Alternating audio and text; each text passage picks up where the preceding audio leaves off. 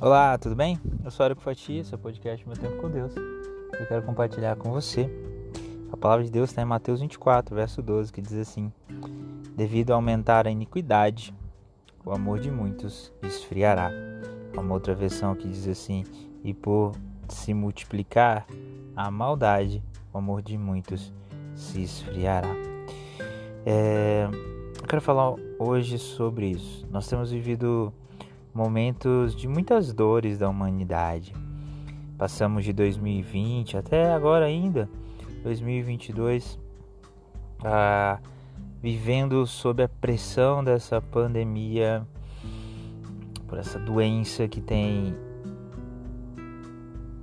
levado várias vidas embora. Sabe, além dessas dores da saúde, nós vemos uh, o amor de muitos se esfriando. Muito se falou, principalmente no começo da pandemia, que olha, quando tudo isso acabar, todo mundo vai querer se abraçar, as pessoas serão mais amáveis, mais afetuosas. E o que nós vemos é, inclusive, eclodir em uma guerra. Uma guerra que pode ser, inclusive, abertura ou início ou até mesmo presságio de uma nova grande guerra mundial. Em suma, o ser humano não tem aprendido com os seus erros. O ser humano não tem aprendido com a doença, o ser humano não tem aprendido com as dores da alma. O ser humano tem repetido os erros ao longo da história da humanidade. E sabe por quê que o amor das pessoas se esfria? Porque aumenta a maldade. E sabe por que o amor se esfria? Porque as pessoas não têm de onde tirar o amor. As pessoas até tentam amar a sua maneira, mas chega um determinado ponto que não existe mais nenhum tipo de amor. Sabe por quê? Porque o amor verdadeiro está em Deus. As pessoas tentam é, suprir a sua falta de amor com dinheiro, com poder, com bens, com coisas, com drogas, com, enfim, N coisas, pessoas, situações, mas não conseguem.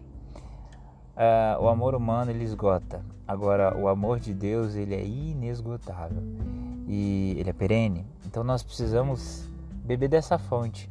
Lá em João 15, nós vemos a palavra de Deus falando que aquele que vive com Deus, vive em Deus, é como aquela árvore que produz bom fruto e o seu ramo está nela e aquele ramo está verde, ele está produzindo frutos Agora, aquele que não está em Deus, ele fica como um ramo seco que cai da árvore e é queimado no fogo, porque não serve para mais nada. Se estamos ligados a Deus, temos amor e produzimos bons frutos, frutos de amor, de paz. Se não estamos ligados em Deus, não temos como produzir frutos e acabamos inclusive magoando, machucando, destruindo, maltratando e muitas vezes matando pessoas ao nosso redor.